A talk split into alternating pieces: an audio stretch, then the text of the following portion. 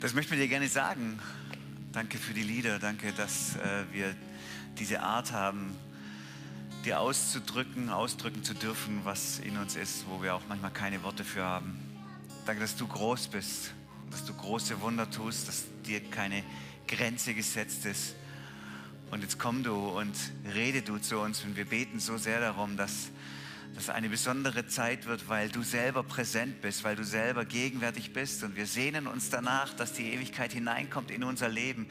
Und wir bitten dich, dass diese Zeit jetzt, diese, diese Minuten, die wir jetzt auch, auch in der Predigt miteinander haben, dass du die nutzt und dass dein Heiliger Geist die wirklich Grenzen sprengt, Neues denken lässt und Begegnung schafft mit dir. Und darum beten wir jetzt darum, dass, dass du unsere Augen öffnest, dass wir dich sehen. Öffne unsere Ohren, dass wir dich hören. Öffne du selber unser Herz und unser Verstand, dass wir dich erkennen und umkehren und Leben finden. Amen.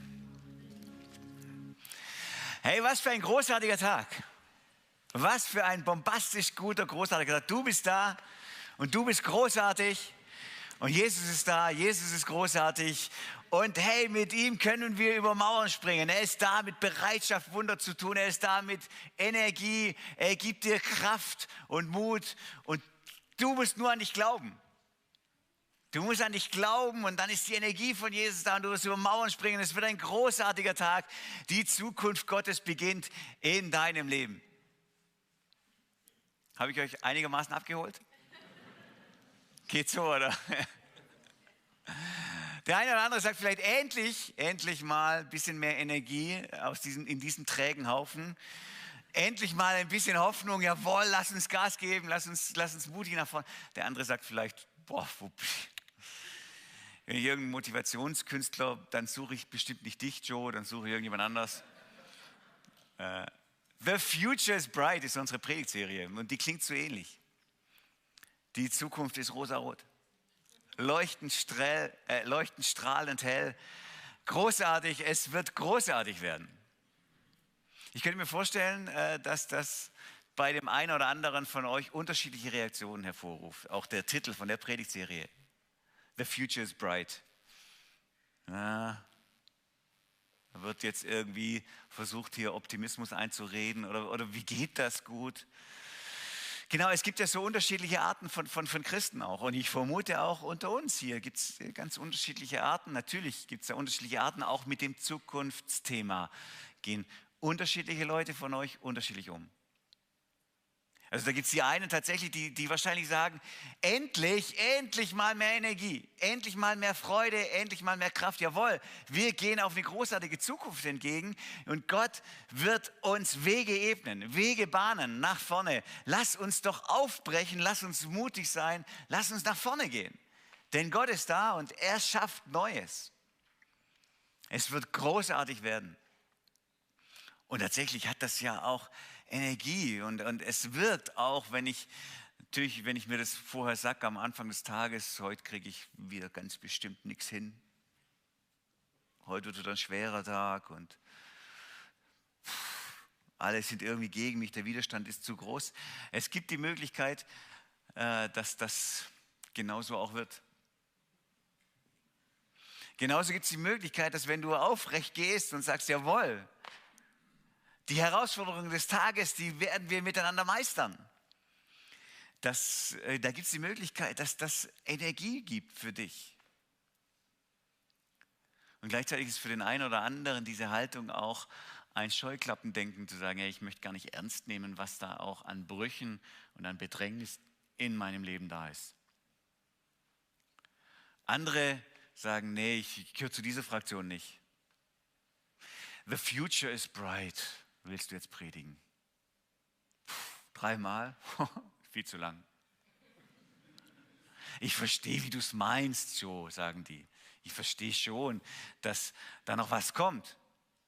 Und dass eines Tages es so sein wird, dass Jesus wiederkommen wird und dass er abwischen wird, alle Tränen von ihren Augen und daraufhin zielt das alles.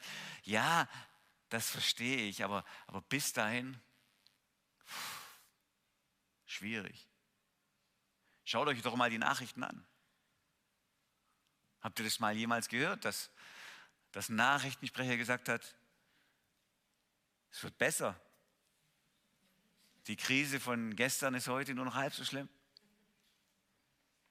Guckt euch doch mal das an. Guckt, euch nach, guckt, guckt, guckt nach Europa, guckt in deine eigene Beziehung, guckt, guckt doch dich mal um. Wird das immer besser? Wird das immer großartiger? Wird das immer schöner? Augen zu und durch heißt es.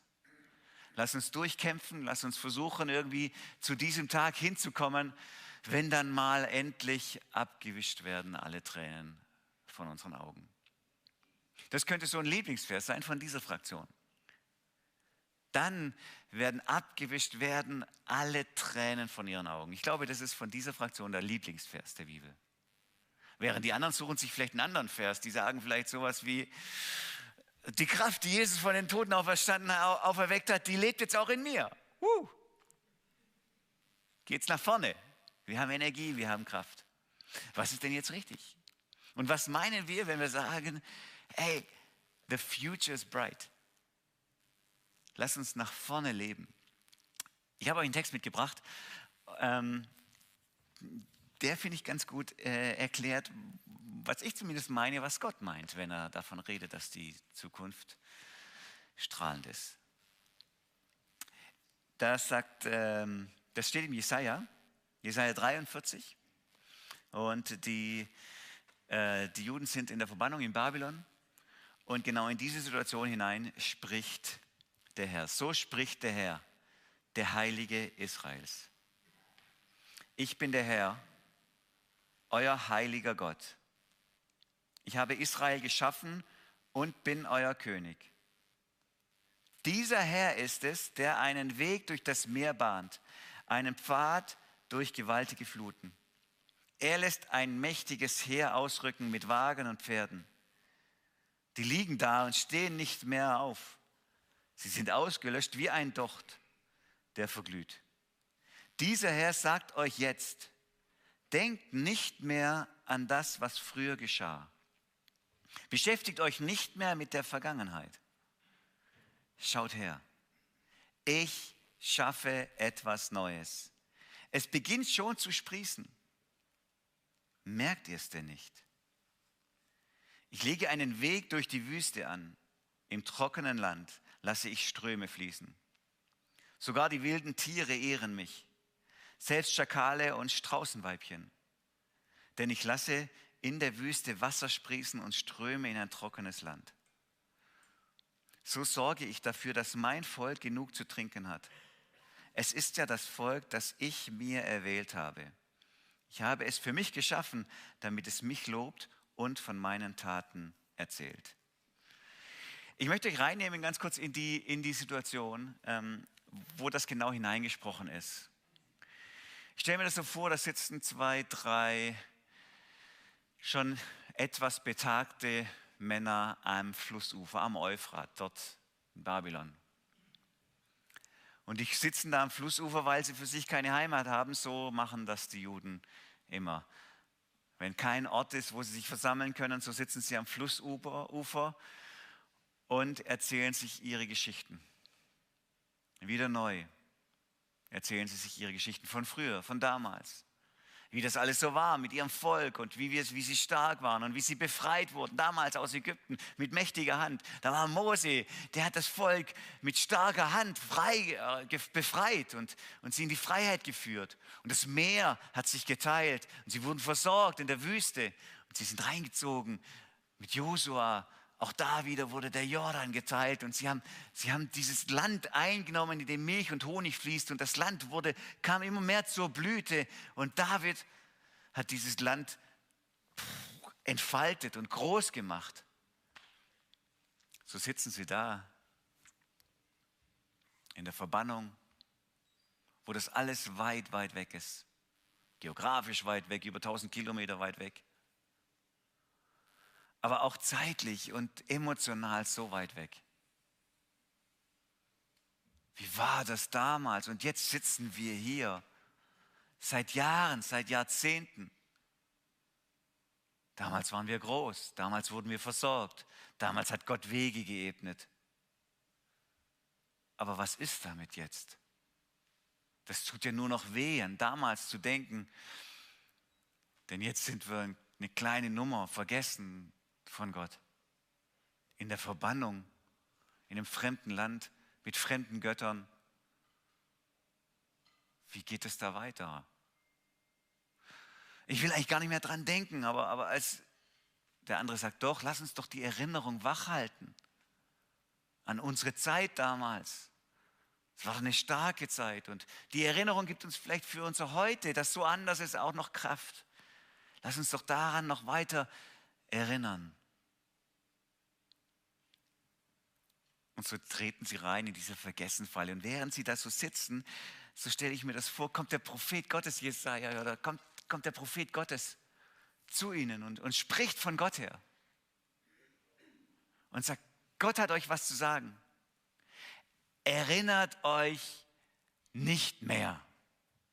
Vergesst das, was war. Erinnert euch an, den ganz, an die ganze Sache nicht mehr. Redet nicht mehr davon. Erinnert euch nicht mehr. Was? Wieso sollen wir uns daran nicht erinnern? Das ist ein seltsamer, seltsamer Befehl. Ganz einzigartig, dass Gott sagt hier, erinnert euch nicht mehr. Vergesst, was war. Es gibt eine ganze Erinnerungskultur im Judentum, wo Gott immer wieder eigentlich dazu auffordert, erzählt euch diese Geschichten von früher. Erinnert die euch gegenseitig. Und jetzt sagt Gott hier, erinnert euch nicht mehr. Vergesst, was da alles war. Erzählt nicht mehr immer wieder neu die alten Geschichten. Legt nicht mehr diese Schallplatte auf, die wie einen Riss hat und immer wieder das Gleiche erzählt. Hä? Warum? Warum sollen wir denn nicht mehr uns erinnern? Und dann ist es interessant, dass ähm, wenn der Prophet hier redet, von Gott her redet, dann redet er plötzlich, erinnert euch nicht daran, denn Gott schafft Neues. Gott schafft Neues. Was macht er? Er führt aus der Gefangenschaft, sagt er. Er tut Wege ebnen durch die Wüste hindurch.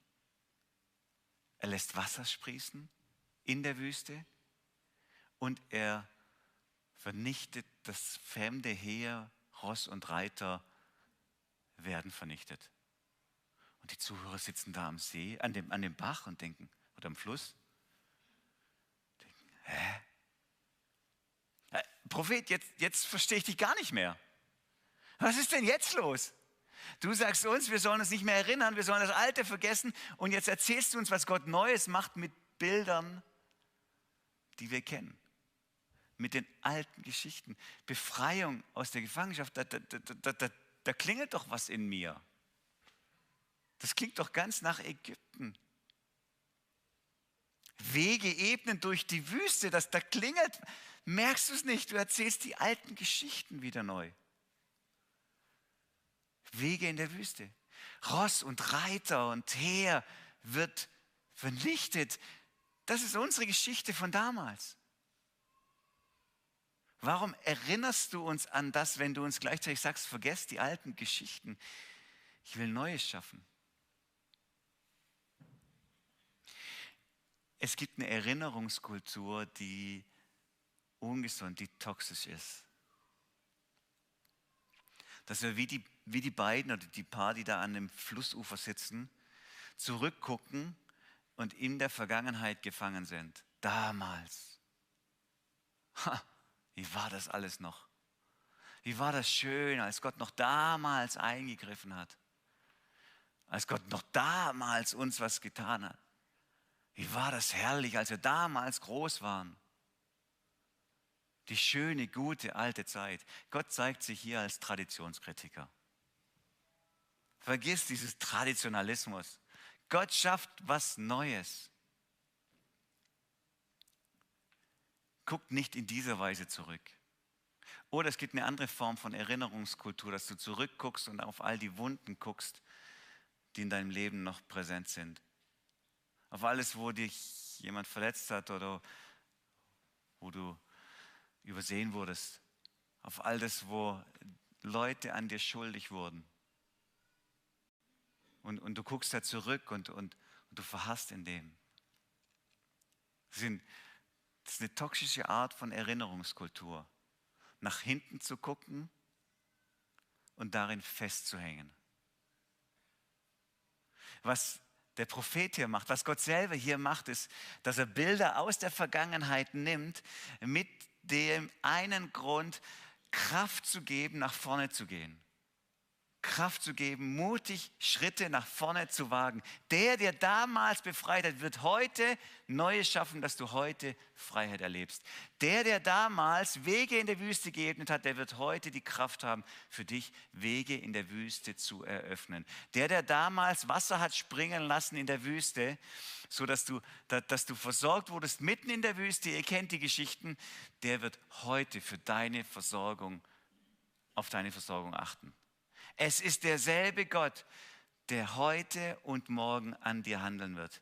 In dieser Weise guck nach vorne, lass den Blick nach hinten nur dafür dienen, dass er dir Kraft und Mut gibt, Schritte nach vorne zu gehen.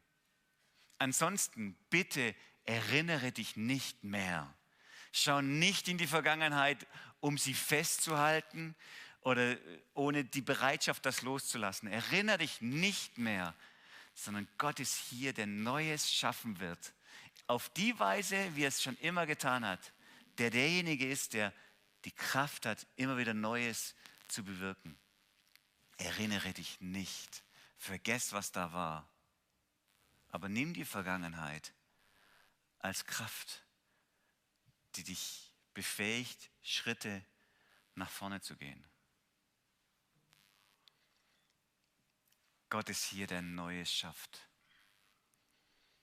Gott ist der, der sagt, ich habe dich immer noch im Blick, ich habe dich nicht vergessen. Und ich werde auf meine Weise, auf eine neue Weise für dich Wege eröffnen, die du jetzt noch nicht siehst, die du jetzt noch nicht erahnst. Lass los, was du festhältst. Und dann gucken wir uns diesen, diesen Kernvers an, den wir uns so genommen haben, auch für diese Predigtserie. Siehe, ich will Neues schaffen. Es sprießt schon auf. Siehst du es denn nicht? Erkennst du es nicht? Drei ganz kurze Akzente daraus, dass zum einen Gott sagt, ich will Neues schaffen. Das sagt Gott selber, der lebendige, das A und das O. Der sagt, ich, aus, aus dem Nichts heraus schaffe ich Neues. Das gleiche Wort wie bei der Schöpfung nimmt er hier, bara. Ich schaffe für dich Neues. Und das bist nicht du, der irgendwie einen Weg ebnet. Das ist nicht du, der irgendwie in der Wüste Löcher grabt, dass da irgendwie frisch Wasser kommt, sondern ich werde das für dich tun. Ich habe dich nicht vergessen, ich habe dich nicht aus dem Blick genommen, ich werde Neues schaffen für dich. So wie ich es immer getan habe. Aber ich mache das in meiner Kraft. Du musst dich darauf nicht vorbereiten, nicht trainieren. Du kannst erwartungsfroh auf mich schauen, der ich Neues schaffen werde für dich. Ich will das tun. Und was er sich vorgenommen hat, wenn er sagt, so eine Willensbekundung, so eine starke Willensbekundung, ich will Neues schaffen für dich, dann wird er das tun für dich und dein Leben, ganz konkret. Ich will Neues schaffen.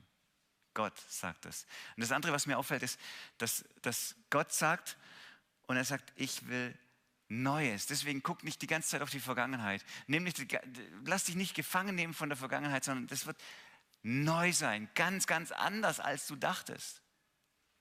Das ist was total Neues. Dann haben sie darauf geachtet vielleicht. Wie könnte das gehen, wenn wir hier in Babylon sitzen? Und wie könnte das gehen? Also dann werden Ross und Reiter vielleicht äh, im Euphrat irgendwie versenkt und, und, und dann, dann werden die Babylonier wirklich, boah, die werden ertrinken alle und, und mein Güte, wie wird, es, wie wird es werden, der Auszug aus Babylon als ganzes Volk und wir werden einen neuen, neuen König bekommen in unserem Land und werden zu neuer Blüte. Und die Art, wie Gott Neues schafft, ist so total anders. Er nimmt Bilder aus der Vergangenheit, um deutlich zu machen, ich werde weiter an dir handeln. Aber wie er es macht, ist so total anders, wie alle das erwarten. Er beruft einen König, der Gott gar nicht kennt, einen Perserkönig von einem feindlichen Land und benutzt diesen Kyros, um Freiheit zu schenken für sein Volk. Total neu, total anders, als sie es bisher dachten. Total anders, als sie es auch gehofft haben. Vielleicht wahrscheinlich mehr militärischer Sieg erhofft, keine Ahnung. Mehr Dominanz erhofft. Jetzt benutzt er den anderen König, um seine Verheißung wahrzumachen. Und es sprengt jede Vorstellungskraft. Und das ist genau das gleiche mit Ostern. Ostern ist, wir dürfen ja nochmal über Ostern reden. Ich darf mich nochmal wiederholen, oder? Wir sind so nah dran. Ey, wir haben immer Ostern. Immer haben wir Ostern. Karfreitag ist nur ein Tag. Der Tod ist besiegt. Kar-Samstag ist vorbei. Aber Ostern ist immer. Ostern ist immer. Ostern bleibt für immer. Und deswegen noch einmal Osterbotschaft, mit dem alles Neue wirklich seinen totalen Beleg hat und das, das radikal Neue überhaupt, überhaupt nur ist, das ist das Ostergeschehen. Das ist nicht die Wiederbelebung eines Toten, sondern der Beginn eines komplett Neuem, radikal Neuem. Alles wird total neu. Jesus ist nicht wiederbelebt, sondern es entsteht eine neue Schöpfung. Paulus sagt, er ist der Erste, der auferstanden ist. Also er ist der Erste von dem ganz und gar Neuen, was jetzt kommt. Und will uns hineinziehen in das radikal Neue, was er tut. Und deswegen Auferstehung bedeutet nicht, die Römer sind sofort aus dem Land draußen. Auferstehung Jesu bedeutet nicht, Israel kommt sofort zu neuer Blüte. Auferstehung heißt nicht, die Bedrängnis, die sie erleben, ist sofort vorbei. Auferstehung heißt nicht, die Jünger werden zu Machthabern und Regenten der damaligen Zeit. Im Gegenteil. Sie erleiden den Märtyrertod, aber werden reingezogen in was radikal Neues. Gottes neue Welt beginnt für sie. Und sie sind Teil davon, die Jünger sind Teil davon. Auferstehung erleben sie in der Gegenwart von Jesus. Deswegen sagt Jesus, bei, äh, also bei, vor Lazarus steht, ich, ich bin die Auferstehung und das Leben. Ich bin, ich bin die Auferstehung. Er sagt es schon im Vorblick auf das, was geschehen wird. Aber er sagt nicht, ich gebe dir Auferstehung als ein Gut, als ein Geschenk, als eine Gabe. Ich beschenke dich mit Auferstehung, sondern ich bin die Auferstehung. Du erlebst Auferstehungskraft, du erlebst neues Leben in der Gegenwart von mir, in der Nähe von mir. Erlebst du was ganz und gar radikal Neues. Ich bin die Auferstehung. Ich bin das Neue deines Lebens. Ich als Person bin das Neue deines Lebens. Und dann kannst du, dann kannst du das entdecken, wie du in der Gegenwart des Auferstandenen radikal Neues erlebst, dann kannst du es entdecken, wie in der Gegenwart des Auferstandenen du nach hinten guckst und loslassen lernst. Dass dich das Alte nicht mehr festhält, so wie die das erlebt haben. Die waren festgefangen in dem Alten. Und wenn ich jetzt entdecke, der Auferstandene ist hier bei mir, an meiner Seite, und er zieht mich hinein in das ganze Neue, was er hat, seine neue Welt, Gottes neue Welt, im Hier und Jetzt schon angebrochen bei mir. Dann kann ich zurückgucken auf meine Verletzungen und auf das, wo ich übersehen wurde oder wo jemand an mir Schuld getan, äh, schuldig wurde. Kann ich auch sehen auf das, wo ich an andere schuldig wurde. Und in der Gegenwart des Auferstandenen, der voll purer Liebe da ist, kann ich loslassen und muss auch die Vergangenheit nicht mehr verklären, wie schön das damals alles war. Wie herrlich und großartig die Vergangenheit war. Der Auferstandene ist hier und will mich in die Zukunft führen, in seine Zukunft hinein. Deswegen erinnere dich nicht, lass es los und sei bereit für radikal Neues in deinem Leben. Und es führt dann dazu, das Letzte, das führt dann dazu, dass ich bereit bin, neugierig zu glauben. Neugierig zu glauben. Deswegen sagt der Prophet hier, seht ihr, oder Gott sagt eigentlich, seht ihr es denn nicht? Warum seht ihr es nicht? Dass das Neue schon anfängt, schon sprießt und die sitzen da an dem Fluss und denken, nein, was sollen wir bitte sehen? Was sollen wir sehen? Wir sehen nichts. Und Gott bereitet Dinge vor, die so anders sind, dass sie es nicht wahrnehmen, weil sie fest gefangen sind in dem Blick in die Vergangenheit. Es ist so total anders. Und deswegen, was erwartest du? Was erwartest du? Wenn ich ganz meinen mein Blick fest gebannt habe auf das und das muss mir jetzt geschehen, weil so war es in der Vergangenheit, so soll es wieder werden. Oder da bin ich verletzt worden, das soll, jetzt, äh, das soll jetzt beseitigt werden. Und mein Blick ist ganz stark gefangen auf die zwei, drei, vier Punkte, die ich jetzt unbedingt brauche. Und bin nicht bereit zu entdecken, zu sehen, neugierig zu glauben, wo Gott außerhalb von diesen Punkten, außerhalb von meinem Denkrahmen, neu sprießen lässt und seine neue Welt im Hier und Heute schon Gestalt findet. Siehst du es nicht, sagt er zu denen. Seht ihr es denn nicht? Seht ihr nicht, wie Hoffnung hier und da um sich greift? Seht ihr es nicht, wie Menschen plötzlich in den Frieden hineinkommen? Seht ihr es nicht, wie ihr auf andere Weise, als du es dachtest, versorgt wurdest? Seht du nicht, wie ich dabei bin, dir eine neue Perspektive zu er erschaffen. Siehst du nicht, dass ich als der Auferstandene da bin? Jetzt schon, hier bei dir. Siehst du es nicht, dass Neues aufwächst? Dass Neues jetzt da ist? Ich finde das, das, das Beispiel von, von, Paulus einfach, einfach schön, weil der, der so schwärmt von diesem Gott der Hoffnung. Er sagt im Römerbrief, das ist der Gott der Hoffnung. Mitten in der Bedrängnis haben wir den Gott der Hoffnung, der uns erfüllt mit ganzer Hoffnung und mit neuer Kraft. So sagt das im Römerbrief. Und, und um, um das zu verstehen, finde ich, den Römerbrief hat er ja geschrieben aus einem strategischen Gesichtspunkt. Er will sein Evangelium den Römern darstellen und sagen, okay, okay, so, das glaube ich, ihr könnt mir vertrauen und wenn ihr mir bitte vertraut, aufgrund von dem, was ich euch hier schreibe, dann bitte sendet mich aus auf meiner Mission nach Spanien. Sein größtes Ziel war nicht, einen tollen Brief zu schreiben. Sein größtes Ziel war nicht, irgendwie die Römer, äh, eine gute Beziehung zu den Römern zu haben. Sein großes Ziel war, ich brauche eine Missionsbasis für meine Mission nach Spanien. Und deswegen schreibe ich diesen Brief. Das war seine Hoffnung, die er in sich getragen hat, ganz stark. Ich möchte nach Spanien. Ich habe meinen Plan, ich habe meinen Weg und ich bete Gott darum, dass er diesen Weg eröffnet und dass er mich in Spanien zum Segen setzt für noch viele andere. Der hat eine richtige Leidenschaft dafür, muss bis ans Ende der Welt das Evangelium in Spanien. Und dazu brauche ich die Römer und damit ich die Römer kriege, schreibe ich den Römerbrief. Wie sah es aus mit seiner Hoffnung? Es war eine Hoffnung, die er in sich getragen hat. Er ist mehrfach misshandelt worden, ist eingesperrt worden, gesteinigt worden, Schiffbruch erlitten. Und irgendwann nach langer Tortur ist er doch in Rom angekommen. Viel passiert ist da nicht. Ob er jemals nach Spanien kam, wir wissen es nicht. Vermutlich nicht. Wenn er nach Spanien kam, hat er genau nichts dort erreicht.